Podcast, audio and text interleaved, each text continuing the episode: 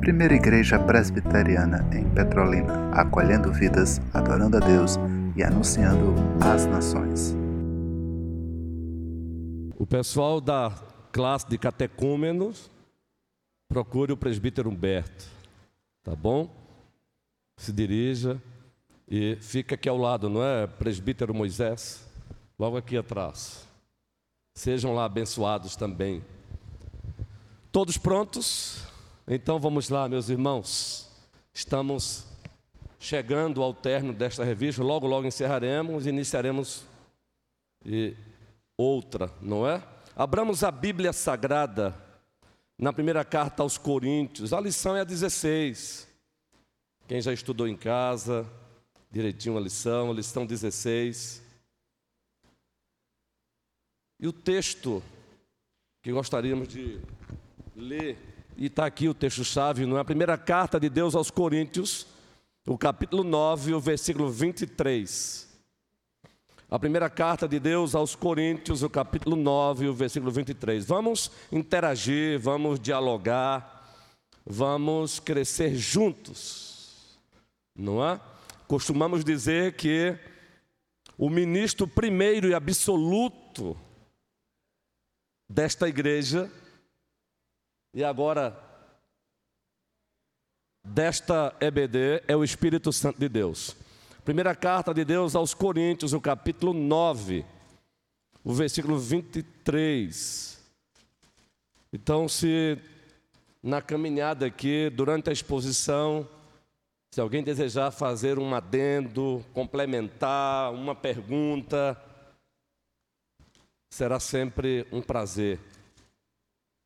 Primeira carta aos Coríntios, capítulo 9, versículo 23. Assim se encontra a palavra autoritativa do nosso Deus. O que é que diz o texto? O apóstolo Paulo, movido pelo majestoso Espírito Santo, escrevendo à igreja em Coríntios, ou para a igreja em Coríntios, diz: Tudo faço por causa do Evangelho com o fim de me tornar cooperador com Ele. Que texto! Tudo faço. Estou disposto a fazer tudo por causa do Evangelho com o fim de me tornar cooperador com Ele. É claro e evidente que essa afirmação dele se encontra cercada por princípios bíblicos que hoje nos protegem de lermos um versículo desse e acharmos que o tudo aqui é o vale tudo. E nós sabemos que não é. Não é? E esta amada igreja tem essa compreensão, pois há muito que os vossos queridos líderes têm ensinado, ensinado bem a vocês. Então, Paulo, vou, vou repetir: tudo faço por causa do Evangelho, com o fim de me tornar cooperador com ele. E nós queremos introduzir a lição relembrando, porque todos aqui já leram, eu já tive o privilégio de ler em livros, em boletins, o que se encontra aqui logo na introdução. O tema é parceria cristã em meio à corrupção. Ou a parceria cristã no cumprimento da grande comissão é até mais apropriado. A parceria cristã no cumprimento da grande comissão, permitam-nos fazer aqui uma essa interpolação, envolver aqui essa expressão, a parceria cristã no cumprimento da grande comissão. E nós temos uma das versões da grande comissão em Mateus. Não temos? E como aqui estamos diante de pessoas que gostam de ler, muito especialmente elas leem as escrituras, nós temos Mateus 28, do 18 ao 20, gravado aqui. Esse trecho da escritura já se encontra nos arquivos da nossa memória. E aqui acolá alguns gatilhos visitam esse arquivo e puxam dele Mateus 28, 18, que diz: Cristo falando, Fátima, todo poder me foi dado nos céus e na terra.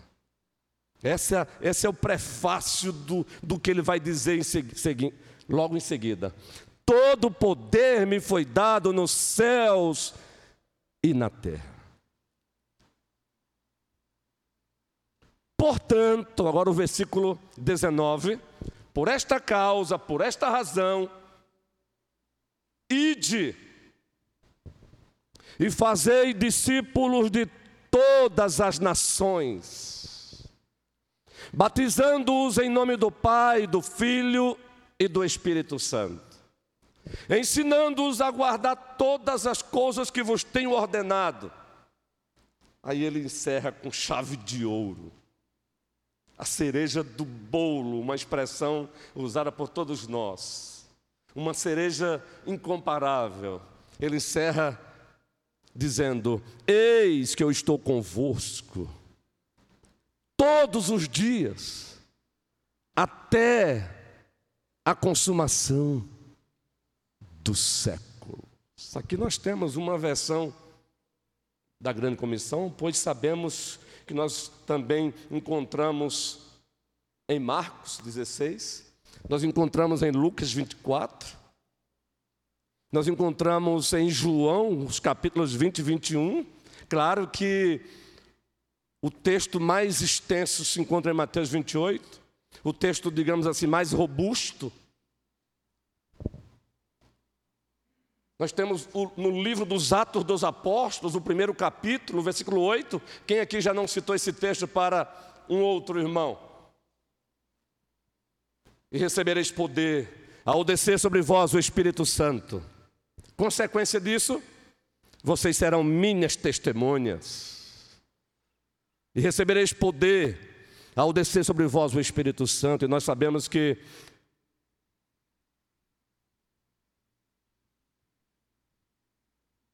o Espírito Santo foi derramado no primeiro século, no dia de Pentecostes.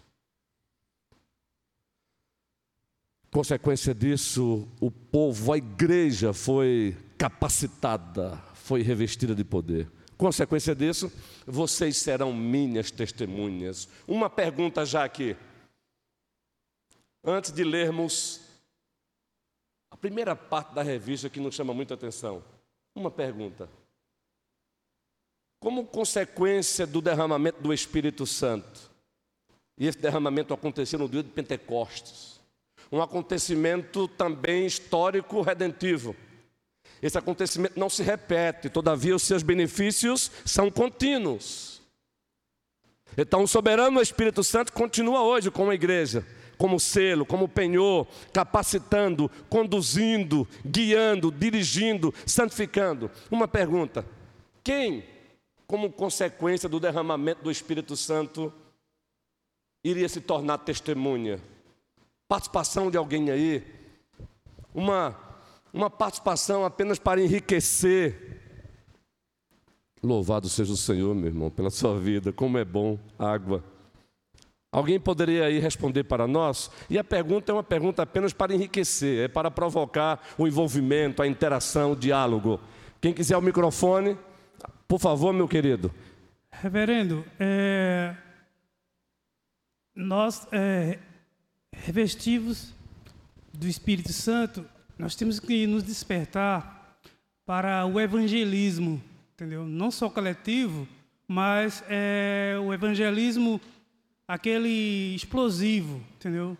Hum. Fazer discípulo e evangelizar toda criatura, porém quem crê e for batizado será salvo. Então, é, o Espírito Santo nos, nos para isso, para o evangelismo também, que é muito importante a igreja se levantar e evangelizar a toda criatura, que é muito importante. Excelente, meu irmão, é isso mesmo. Mais alguma pessoa ali? Não, não é? Então vamos lá. Como consequência do Pentecostes, como um evento histórico redentivo, que aconteceu há mais de dois mil anos, quem se tornaria testemunha de Cristo? Além da fala do nosso querido irmão, não é? Mostrando o que essas testemunhas devem fazer, e ele falou que deve evangelizar, ótimo, obrigado pela sua cooperação. Mas quem, como consequência, deveria se, se tornar ou se tornaria como testemunha de Cristo? Apenas algumas pessoas ou todas? Apenas alguns crentes, alguns membros, alguns discípulos? Ou todos os crentes, todos os membros da igreja, todos os discípulos? Opção A ou B? B, não é? Todos, todos somos, todos em Cristo fomos feitos discípulos de Cristo Jesus, todos fomos feitos testemunhas vivas de Cristo Jesus, todos. Aí você pega Mateus 28, e faz uma conexão, um link com Atos 1:8, esse todos aí fica claro, todos. E a ideia do tema aqui é esse: parceria cristã com a nossa, com a nossa, é, com o nosso inserimento aí, nossa retificação ou adaptação, parceria cristã no cumprimento da grande comissão. A ideia é mostrar que todas as famílias, todos os crentes, todos os membros, todas as ovelhas, devem se engajar no cumprimento da missão. Todos. Mateus 28, Atos 1, 8. Aí, meus irmãos e minhas irmãs, atentemos. Você faz um link, Mateus 28, do 18 ao 20, com Atos 1, 8. Aí, se alguém porventura perguntasse para nós hoje, nós temos exemplos na história da igreja de que de fato foi assim que a igreja entendeu. E como ela entendeu, ela praticou isso? Praticou o quê? A ideia de que todos, todos foram feitos testemunhas de Cristo? Sim, nós temos um exemplo. Não vamos ler agora todo o texto. Abra sua Bíblia em Atos. Não fique inquieto no sentido de por que não estamos lendo integralmente a revista. Não fique tranquilo, nós vamos chegar lá, vamos ler alguns extratos da revista aí tranquilamente. Vamos lá, o livro dos Atos dos Apóstolos, capítulo 8. E agora vamos é, ler um pouquinho esse texto. Só para reforçar agora um exemplo prático de que a igreja entendeu. A igreja entendeu e ela praticou a ideia do todos, todos, todos, todos engajados no cumprimento da missão. Atos 8. Observe como Lucas, o médico muito amado, detalhista, e não foi por acaso que o Senhor Deus o separou para escrever o livro dos Atos dos Apóstolos, como o livro 2, porque ele já havia escrito, não é? Ele já havia feito o registro do, do Evangelho de Lucas. Observe como Lucas é detalhista. E é claro, tudo que ele detalhou aqui foi obra do Espírito Santo. Atos 8. E Saulo, assim começa o texto. E Saulo consentia na sua morte. Morte de quem? De Estevão. No capítulo 7, nós temos um texto que narra o nosso primeiro mártir aí, digamos assim, da era cristã. Estevão pregou a palavra com fidelidade, resultado, os seus próprios compatriotas reagiram com raiva, com ódio e o apedrejaram. E quem estava lá assistindo aquilo e se regozijando com aquilo? Saulo, que depois passou a ser conhecido como Paulo. Saulo estava lá se regozijando com aquilo. E Saulo consentia na sua morte. Naquele dia, que dia? Depois desse acontecimento, no dia daquele acontecimento, levantou-se grande perseguição contra a igreja em Jerusalém. Aí aqui começa o detalhe. E todos, exceto os apóstolos, foram dispersos pelas regiões da Judéia e Samaria. Alguns homens piedosos sepultaram Estevão e fizeram grande pranto sobre ele. Existe lugar para o pranto, que bom, existe lugar para o momento, existe um momento para a tristeza. Isso é até terapêutico. Saulo, porém, continuava, assolava a igreja, entrando pelas casas e arrastando homens e mulheres, encerrava-os no cárcere. Agora observe a nota de Lucas aqui, de Deus. Entre mentes, os que foram dispersos, todos, exceto os apóstolos, iam por toda parte, fazendo o quê? Pregando a palavra. Notem o link. Todos, exceto os apóstolos, foram dispersos. Aí agora, anota, entremente, os que foram dispersos saíram por toda parte pregando a palavra, anunciando o evangelho. Meu irmão querido, evangelizando. Todos. E o tema da nossa lição traz essa mensagem: parceria cristã no cumprimento da grande comissão, que nós resumimos com o ID. Toda a família cristã engajada no cumprimento da missão. E aqui o autor, com maestria, ele introduz a lição é, trazendo à tona algo que é dito com frequência por aí, nós encontramos nos murais até das escolas, de algumas empresas. E ele começa dizendo assim: havia um importante trabalho a ser feito. E como há, hein? E como há. A grande comissão é um importante trabalho a ser feito. E todos da igreja, eu vou aqui fazer aqui uma paráfrase, tá bom? E todo mundo da igreja tinha certeza de que alguém ou algum membro faria o trabalho. Qualquer membro poderia tê-lo feito, mas nenhum membro fez. Sim, sim. É, nesse texto aqui, pastor, quando fala que eles foram dispersos, e eles é, iam pregando a palavra, é, existe o seguinte conceito, né? De que alguns acham que para pregar o evangelho ele tem que escolher um dia tal, uma hora tal, boa, o lugar tal, e assim ele está pregando a palavra e evangelizando necessariamente. Só assim. Mas eles não foram designados para isso. Eles foram dispersos por conta da situação. Isso. E eles não perderam a oportunidade. Eles foram dispersos para viver em outros lugares. Isso. E aí eles iam se acomodando e pregando a palavra. O que isso quer dizer na verdade? Que a nossa vida seja numa segunda-feira pela manhã, numa quarta-feira, numa na sua vida você tem que ir pregando a palavra. Como diz em outro texto, a tempo e a fora de tempo.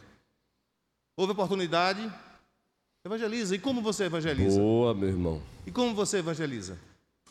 Muitas vezes com a sua atitude. Isso. Com a sua atitude. Porque em muitos casos, eu vou citar um exemplo aqui, pegando como um gancho. Está o irmão Clécio, ele está agora numa nova, nova empleitada. E a sua atitude lá para aqueles comandados ele pode evangelizar com as suas atitudes, buscando fazer o melhor, né, com integridade, com honestidade, como crente que ele é. Então, só não é num momento específico, é na sua vida. Você pode pregar com atitude. Lógico, havendo oportunidade, você vai falar. Mas, primeiro, com atitude.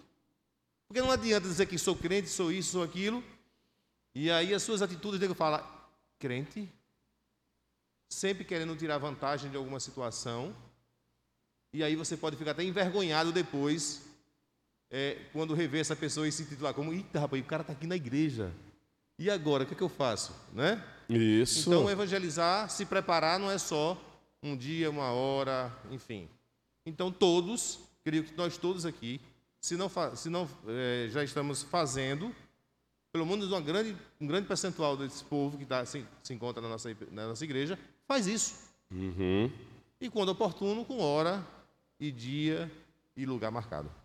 Excelente a sua fala, meu irmão. E aí você me concedeu agora um gancho para voltar para Mateus 28. O bom é isso, não é? O bom de uma EBD dialógica, um bom, o bom da interação é isso, porque enriquece.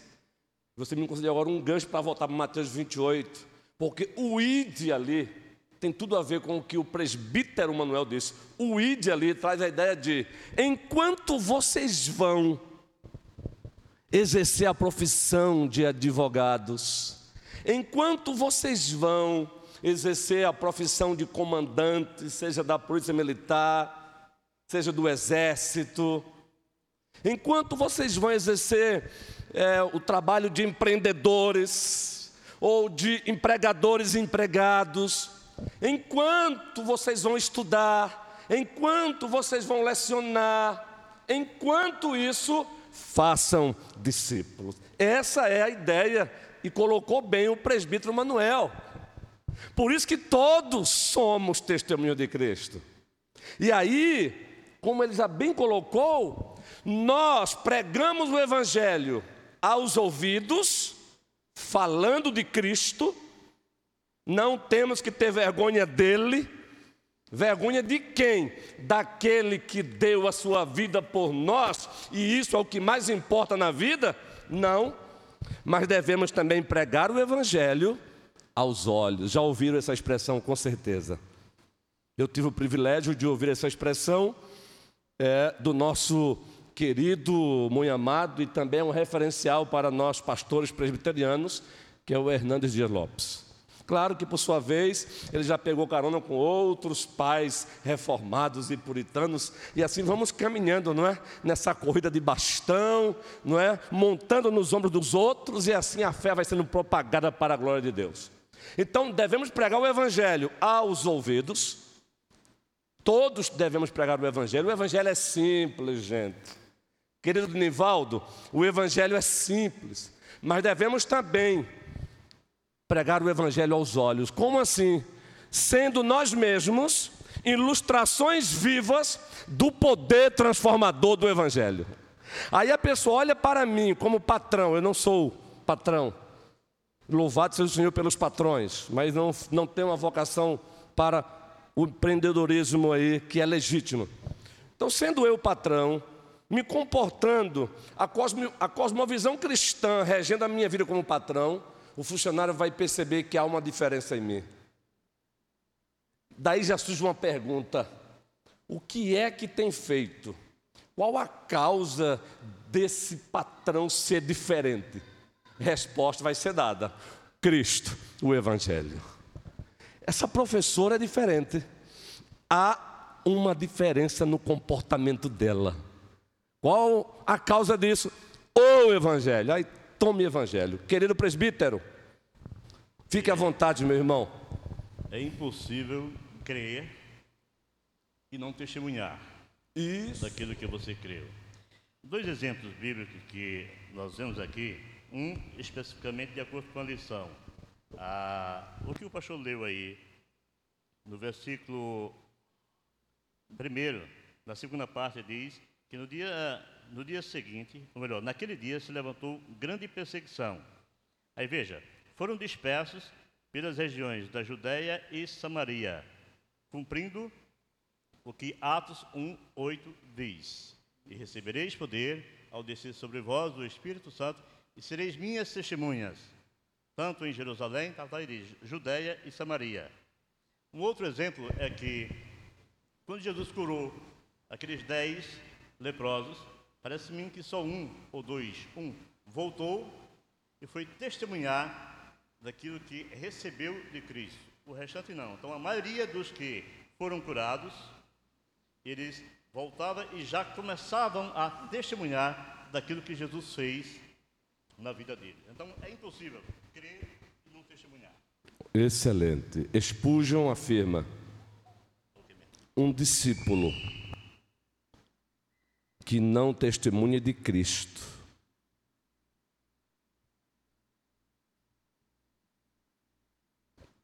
Corre o risco de estar sendo o impostor.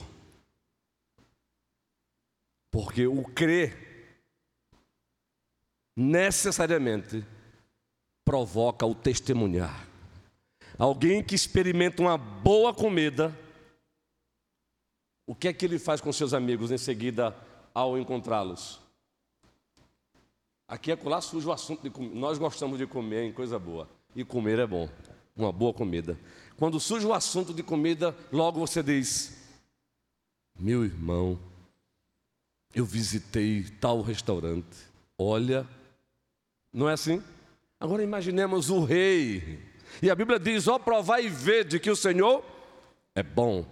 Mais algum irmão lá, ele também levantou a mão novamente, por favor. A ideia é essa mesmo, todos falando, todos participando e todos crescendo juntos. Reverendo, eu creio piamente que para o evangelismo, Sim. somente as escrituras. Outra forma de evangelizar não existe. Sim, somente as escrituras. A palavra do Senhor Deus. Excelente. Você aí colocou a questão da fonte.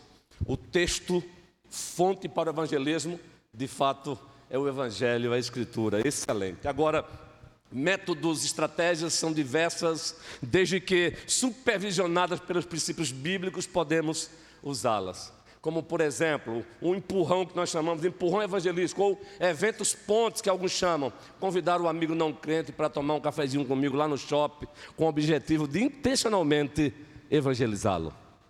Convidar um amigo para participar do churrasco celebrando meu aniversário, ele não é crente, trabalha comigo, e eu vou convidá-lo porque ele vai te fazer presente. E lá também outros homens desta igreja lá estarão, objetivo evangelizá-los. Nós chamamos de eventos, empurrões evangelísticos ou alguns chamam de eventos pontes. Beleza, guerreiro? E você colocou aí a fonte. Qual é a fonte infalível do evangelismo? O evangelho. Não me envergonho do Evangelho, disse o apóstolo Paulo. Por quê? Porque o Evangelho é o poder de Deus para a salvação de todo aquele que nele crê, primeiro dos judeus e depois dos gregos. Louvado seja o Senhor Jesus Cristo. Alguém mais, por favor, não tenha medo não, viu que às vezes a gente não percebe, tá bom? Então, meus irmãos, prestem bem atenção, a ideia aqui é todos. E aí, como estávamos fazendo, o autor nos lembra essa reflexão aqui, essa dinâmica. Na verdade, aqui é uma dinâmica para nos fazer entender a ideia de que muitas vezes nós fugimos da nossa responsabilidade correndo para a generalização do todos. Né? Todos devemos fazer, mas ninguém acaba fazendo nada. Ninguém faz. Mas o todos só farão se as partes fizerem. Não é assim? Se as partes não fizerem, o todo não fará. Então observe como que maestria.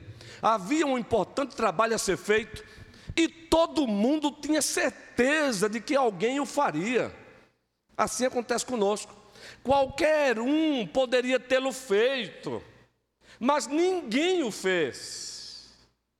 Alguém se zangou porque era um trabalho de todo mundo. E todo mundo pensou que qualquer um poderia fazê-lo. Que coisa.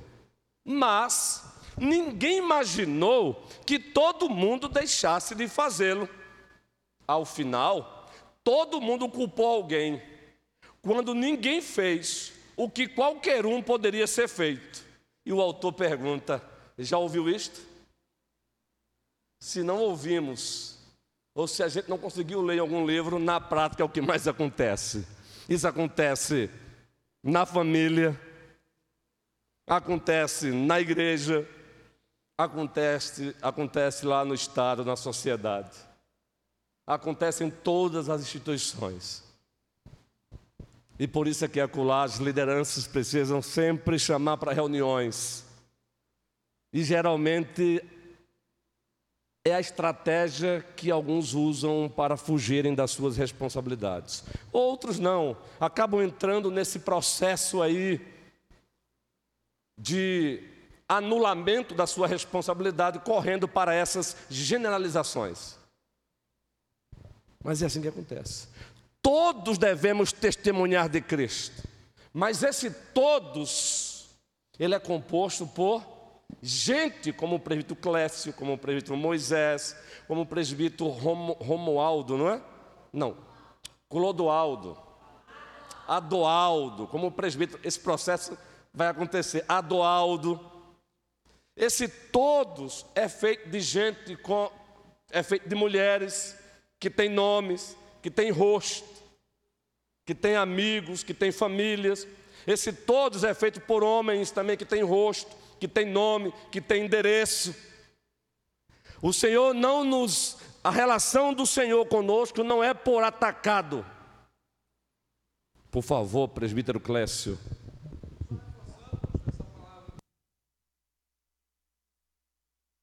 Fazendo o chamado dele naquele momento lá, sublime, é, ele disse essa, aquela palavra que nos impacta muito, a gente tem que estar sempre impactado por essa palavra, quando ele diz, o Senhor, a, a Trindade Santa, diz: A quem enviaremos e quem há de ir por nós? Isaías, ele diz então aquela palavra: Eis-me aqui, envia-me a mim. Né? Então, é, é, essa, essa provocação, esse, esse chamamento forte da Trindade Santa do Senhor, é que realmente a gente precisa estar atento e renovando a cada dia para que a gente realmente possa estar cumprindo essa questão e não deixar para todos, mas eu, eis-me aqui, né? envia-me a mim. Excelente colaboração, presbítero Clécio. Se coloca no lugar de Elias, tira o de Isaías, Isaías capítulo 6. Leia o texto assim. Se coloca no lugar dele. Quem há de por nós? E você diz: Eis-me aqui, Senhor. Eis-me aqui, eu quero te servir. E ele mesmo diz que é conforme o dom que ele recebeu, 1 Pedro. Eis-me aqui, Senhor, eu vou fazer a obra, conforme o dom que o Senhor me deu. Está lá 1 Pedro. Existe uma composição em antiga, eu não sei se os meus irmãos e minhas irmãs conhecem, mas uma parte dessa composição, cantada, eu não sei se ele é o autor também da composição, só sei que é ele que interpreta, Armando Filho. Muito especialmente as composições antigas dele, eu particularmente gosto. E tem uma composição que ele canta que é assim: Não há inúteis na casa do Pai. Nós somos todos especiais. Alguém aqui ousaria objetar? É bíblico essa afirmação dele ou não? É claro que é. Não há inúteis na casa do Pai. Não existe essa ideia de membro de igreja vivendo uma ociosidade perene. Não existe essa ideia de eu não faço porque eu não sei fazer. Eu não faço porque eu não tenho espaço para fazer. O que não falta é trabalho para ser feito. O que não o que não falta é espaço para você ocupar, ocupar como discípulo de Cristo, discípulo de Cristo, ocupar como crente, ocupar no cumprimento do teu dever, ocupar com o exercício do dom que Ele te deu. Aí a igreja toda cresce, o corpo cresce, Deus é glorificado. Precisamos com frequência corrigir essa rota da generalização disfuncional, digamos assim. Essa generalização, ela gera essa disfuncionalidade na igreja. Todos temos que fazer, mas ninguém faz nada. Não, não, todos temos que fazer. E nós, pastores, levantados fomos para quê? Efésios 4, a partir do versículo 11. 12, 13. O apóstolo Paulo nos oferece uma teologia bíblica do ministério pastoral. Ele vai afirmar lá que o Senhor concedeu pastores para quê? E no plural, pastores para quê? Para que os pastores façam o trabalho que é de todos. Foi para isso? Não. E ele concedeu uns como apóstolos, outros como profetas, evangelistas, pastores e mestres. Diversidade de ofícios, mas todos trabalhando com objetivo comum. Qual é o objetivo? Treinar. Treinar os santos. equipar, a ideia é equipar os santos, equipar os crentes da igreja, treiná-los, capacitá-los, afiá-los, para quê? Para que todos desempenhem e desempenhem bem o ministério que o Senhor confiou. Todos. E aí, quando nós lecionamos nos seminários, mas também em escola bíblica, numa teologia ministerial voltada para o povo, para a igreja, nós gostamos de apresentar para os alunos dois modelos de igreja, que nós chamamos também de eclesiologia, que é sinônimo de igreja, a doutrina da igreja, onde envolve a origem da igreja, a natureza da igreja, ou seja, o que é a igreja e as finalidades da igreja. Aí apresentamos dois modelos de igreja. Um modelo equivocado e um modelo bíblico e correto. Para nossa tristeza, nas nossas andanças por este Brasil afora, nós temos percebido que o modelo equivocado de igreja, de ministério, de eclesiologia, em algumas regiões do nosso país continental tem predominado. E que modelo equivocado é esse? É, gostaríamos de apresentar aqui um slide, até temos esse slide, mas numa outra ocasião faremos isso. É bom trabalhar com slide também, não é? Sem nos prendermos a eles, a ele. Vamos tentar desenhar aqui um modelo equivocado. Vamos tentar desenhar, vamos usar a imaginação que o Senhor nos deu. Como é bom usar a imaginação santamente para a glória de Deus. Vamos desenhar aqui um quadro. Eu estou com uma caneta aqui, um pincel. Modelo equivocado de igreja, de eclesiologia, de ministério, de trabalho cristão. Aqui você tem modelo equivocado. Você tem desse lado aqui a igreja como organismo vivo e organização, somos nós aqui, não é? Exemplo, a primeira igreja presbiteriana aqui de Petrolina, igreja, feita de membros, homens, mulheres, jovens, crianças. A igreja contrata uma equipe, as lideranças. É o segundo pontinho aqui do, do slide. Tracinho, a igreja contrata as lideranças. Um traçozinho para que as lideranças façam o trabalho do todos, de todos. Perceberam aí o equívoco? Está correta essa eclesiologia? Está errada. Vejam, a igreja, tracinho, contrata uma equipe, a liderança tracinho, para que essa liderança faça tudo, evangelize, discipule, tudo, tudo, tudo, testemunho para o mundo. Está correto isso? Está errado. E, essa, e esta amada igreja tem conhecimento bíblico disso, ainda bem, é fácil. Agora vamos para o quadro correto, bem simples. Imagine aí, aqui uma, um telão aqui agora, ou lá, projetado. Imagine aí.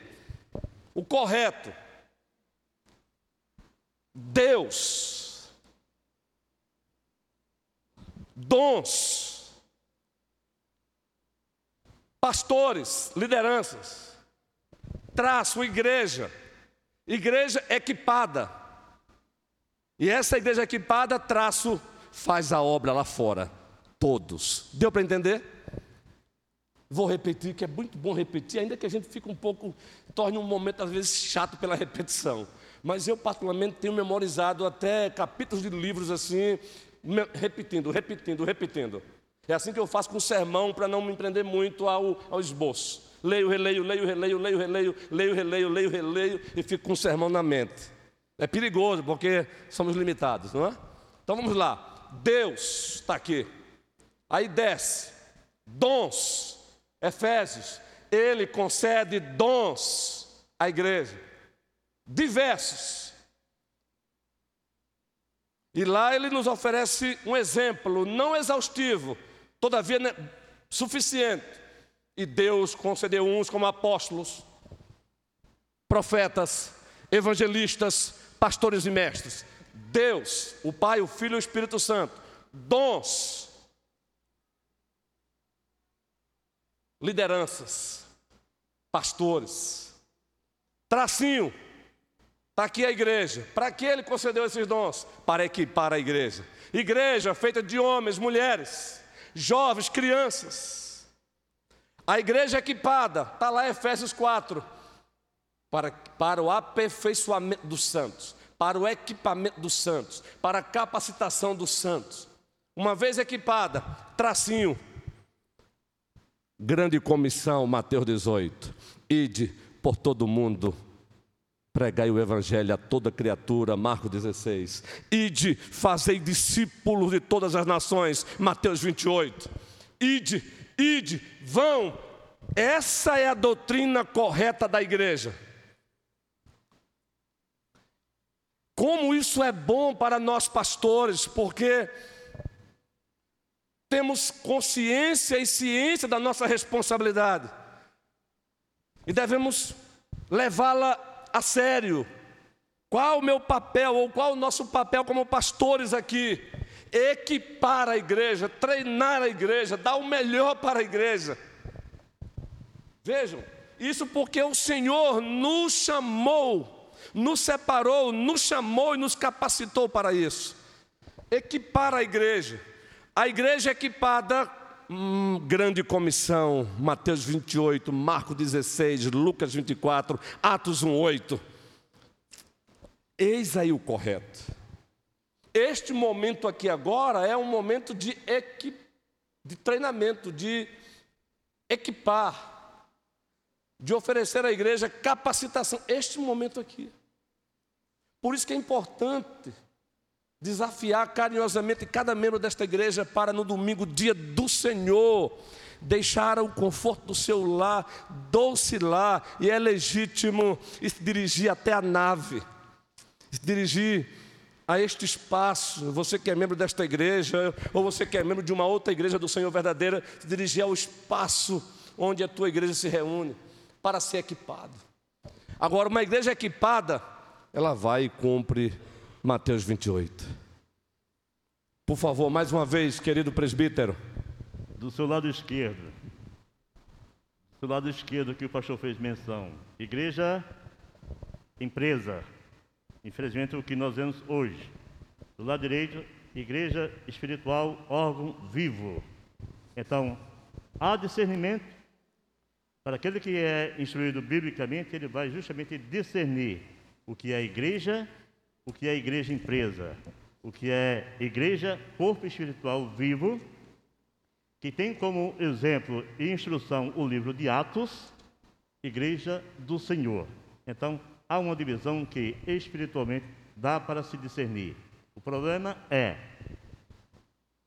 que não se lê Mateus quando a palavra do Senhor diz: Errais não conhecendo as Escrituras nem o poder de Deus. Leia a Bíblia e você vai ter, ser instruído e ter discernimento para discernir o que é igreja empresa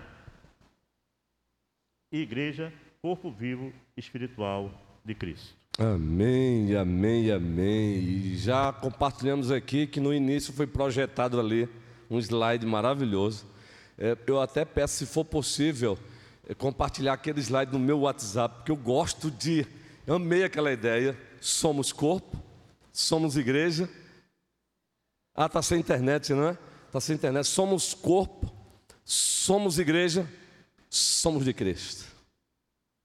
Quando nós temos compreensão da verdadeira natureza da igreja, origem, o que ela é e para que ela existe, vai acontecer isso aí, presbítero. Ela não vai, ela não vai é, se desalinhar, como algumas igrejas estão aí desalinhadas com o projeto de Deus. Aqui e acolá nós mesmos, como cristãos, nos encontramos desalinhados com o projeto de Deus. Olha, gente, que delícia. Olha, é, já são 20 anos de ministério, então é, eu sou muito empolgado mesmo quando eu vejo algo que me impacta. Dá para vocês, para todos juntos, citarmos o que está aí. Por favor, não tenha, não tenha medo não, não tenha vergonha não. Você vai empolgar o teu coração. O que é que diz ali? Todos juntos.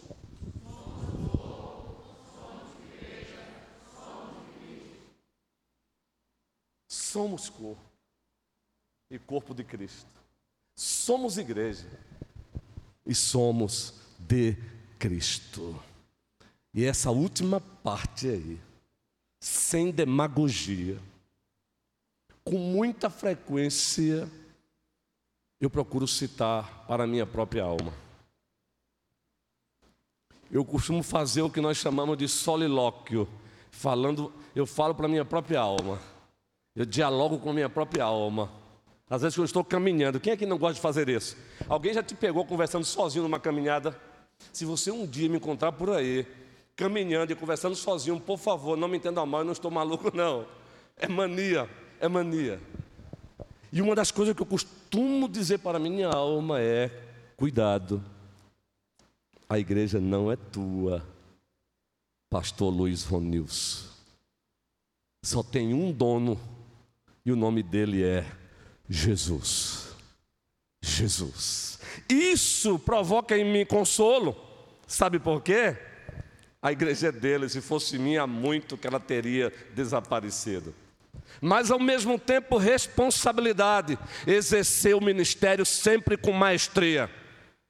Estudar escritura para oferecer pão quente para a igreja comprar bons livros dos eruditos, dos bons teólogos, para poder oferecer o melhor para a igreja, justamente porque a igreja não é minha, é de Cristo. Então, para encerrar essa parte aqui, mais uma vez, somos, somos, somos. E o sermão de hoje à noite não é porque sou eu que vou pregar, não. O sermão de hoje à noite é aquele pão quente mesmo descendo do céu. Então fica aí esse desafio para você. Não é porque eu vou pregar, não. É porque o pão quente é a palavra de Deus. Olha, já está prontinho o esboço. Não deixe de vir se você puder, não. Primeiro que é compromisso com Deus e com a igreja. É um pãozinho quente e tem tudo a ver com a última parte. Tem tudo a ver com a última parte. Somos de Cristo. Somos de Cristo. Então, meus irmãos, a lição ela prossegue nos oferecendo uma, uma rota. A parceria cristã no cumprimento da grande comissão é dever de todos, já mostramos aqui. Mas também já tentamos aqui alertar para o cuidado com as generalizações, porque elas acabam tirando a nossa responsabilidade. É dever de todos, mas ninguém faz. E assim vamos caminhando. Mas o autor foi muito feliz quando ele disse também, para fugirmos disso, precisamos fazer o quê? Precisamos ter um alvo, é assim que a revista se encontra, né? Estabelecer um alvo. Precisamos entender que ninguém trabalha ministério solo, equipe. É assim que está a revista, não é? Você já leu em casa. Se, se pedíssemos para que você viesse aqui é, lecionar, você lecionaria.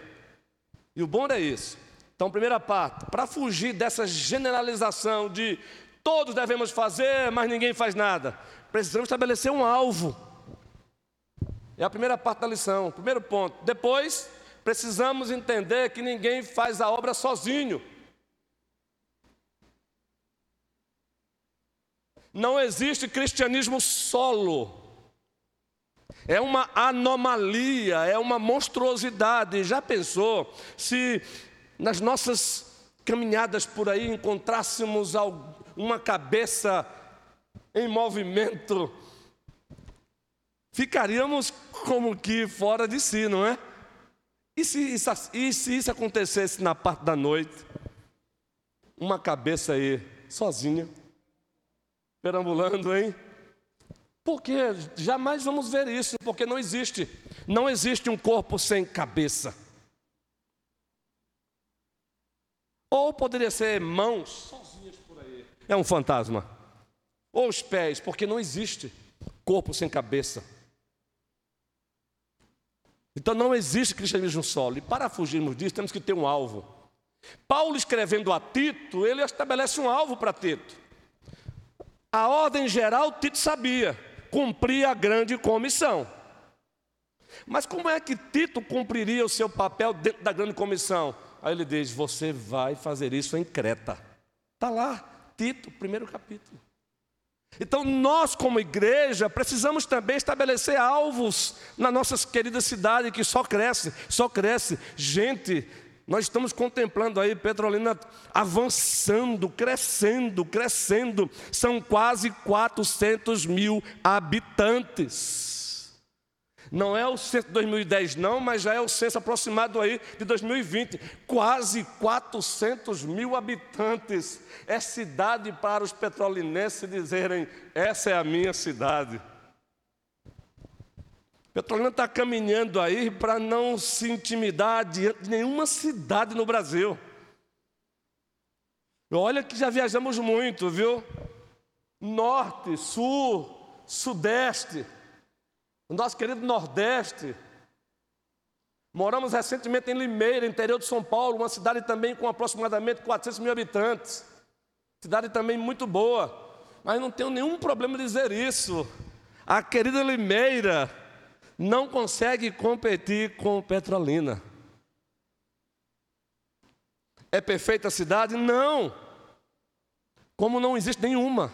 Então, nós precisamos estabelecer alvos para o cumprimento da grande comissão. Quando estabelecemos alvos, aí sim essa generalização disfuncional, ela vai sendo expurgada. Exemplo. Um exemplo bem rápido, claro, por favor, gente. Projeto mais uma ovelha. Um exemplo, é um exemplo aqui. Projeto mais uma ovelha, o projeto da igreja. Agora quem vai fazer isso? Todos. Mas como? SAF. Não vai mudar nada, só vai abraçar o projeto, vai dizer SAF. Fazendo o quê? O que ela já faz. Como? Nas suas departamentais. Como? Chá das rosas, eu não sei se é feito aqui, é? No norte é feito, no norte é feito chá das rosas. O objetivo é convidar mulheres não crentes para tomar um chazinho e lá era serem evangelizadas. Homens, mais uma ovelha. Ah, foi dito aqui que não tem o pH, mas não tem ainda. Eu gostei muito do ainda do nosso superintendente. Ainda, não é? Mas o que não falta aqui são homens. E são muitos. Homens, exemplo. Ponte, evento ponte. Vamos fazer um churrasquinho? Agora, esse churrasquinho é intencional. Tu vais convidar o teu amigo do trabalho que não conhece Cristo para comer o churrasquinho. E ele não vai pagar nada, a carne é por nossa conta. Beleza? É só um exemplo aqui. Estou dando um exemplo aqui, por favor, gente. Estabelecer alvo, o MP. Bora partir para cima. É responsabilidade de vocês. Mais uma ovelha. Projeto mais uma ovelha. O MP, vamos lá. Continue fazendo o que vocês estão fazendo, mas vamos colocar um alvo aqui. UPA, União Presbiteriana de Adolescentes. Bora, chega aqui, garotos.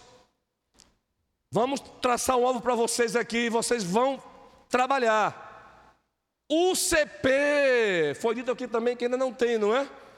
União de Crianças presbiterianas, meus irmãos, todos aqui sabemos que essa escola bíblica moderna, como nós conhecemos e experimentamos, ela começou na Inglaterra por um cidadão conhecido como Roberto Reis. Se você consegue pronunciar no inglês correto, me ajude. Eu pronuncio aqui no, portu, no, no inglês aportuguesado. Roberto Reis. Está lá um livro sobre a história. E ele começou fazendo o que lá na Inglaterra? Ele começou com quem? Qual foi o alvo deles? Crianças, crianças. Ele saiu buscando crianças pobres, crianças carentes, crianças que não sabiam ler. Ofereceu a elas, resolveu oferecer a elas estudo, ensinamento, alfabetizá-las. E com que ele, e qual foi a fonte que ele usou para alfabetizar? A Bíblia. Aquelas crianças foram alfabetizadas. Minha irmã, Ofereça a nós aí a sua linda cooperação, que eu sei que daí vem pérola também. Eu sou um testemunho vivo desse, desse de evangelismo, quem me evangelizou quando criança foi Cleonice. Ela levava minhas crianças da minha cidade para a sombra do pé de manga da casa dela para evangelizar. E foi lá que plantou a semente que hoje eu estou aqui. Foi Cleonice. Ilustração melhor do que essa, do que acabamos de falar. Testemunho puro. Puro. Eu, eu acertei, daí vem pérola. pérola. Agora eu pergunto: quando nós pensamos em evangelização, presbítero Moisés, e os demais irmãs valorosas, homens valorosos, jovens preciosos, quando pensamos em evangelização, por favor, me corrija. A nossa tendência não é só pensar nos adultos, pensarmos nos adultos. Quantas crianças não temos na nossa cidade? Vamos para o censo do IBGE. Participamos recentemente do CTM, Centro de Treinamento Missionário, oferecido pela IPB em Recife. E lá somos ensinados quando no processo de elaborar um projeto, um projeto para revitalizar a igreja, um projeto para levar a igreja a plantar outras igrejas, um projeto para fazer de uma igreja local uma plantadora de muitas igrejas, como a IPP, a IPP está fazendo em São Paulo. Que coisa extraordinária! A igreja presbiteriana de Pinheiros, que referência! E nós somos ensinados que, eita, a hora chegou, passou. Somos ensinados que para termos um bom projeto, precisamos fazer pesquisas também nas nossas instituições, IBGE. Vamos lá entrar no IBGE e vamos ver quantas crianças temos em Petrolina. O nível de, alfa, de alfabetização delas as carências delas. Aí esta igreja estabelece alvo. Aí nós temos aqui irmãs capacitadas no departamento infantil. Aí não só EBF de férias, mas ela vai para os bairros. O alvo anunciar Cristo para essas crianças. Sabe o que vai acontecer no futuro? Vamos encontrar apenas, não apenas, qual é o teu nome, minha irmã? Neide. Vamos, Neiva vamos encontrar não apenas Neiva no futuro, um futuro próximo, vamos encontrar outras Joanas Darks, outras Marias, outras Elaines, outras Vandas e muito, muito mais dizendo aqui. Quem foi que te evangelizou e quando? Quando eu era criança, eu morava no bairro tal, e lá chegou as irmãs da primeira igreja presbiteriana de Petrolina, realizando um trabalho social, e nisso elas anunciar o Evangelho e eu me rendi a Cristo. Estou aqui até hoje. E aquelas que não virão para esta igreja, e como nós temos consciência que existem outras igrejas do Senhor nesta cidade, elas serão encontradas lá. E louvado seja o Senhor por isso. Então, alvo, não vamos transformar esse momento momento chato. O horário chegou, tá bom. A gente vai continuar depois. O objetivo não é só cumprir um currículo, é ensinar, é fazer com que todos saímos daqui mais empolgados e com a consciência do nosso dever. Então, alvo, equipe, resultado é a lição. Alvo, equipe, e o resultado, meu irmão, é com Deus. O Evangelho anunciado, salvação. Eu preguei, Apolo regou, Deus deu o crescimento. É impossível uma igreja botar a cara para fora, me permitam essa linguagem. Eu, é impossível uma igreja botar a cara para fora e ela não crescer também em quantidade.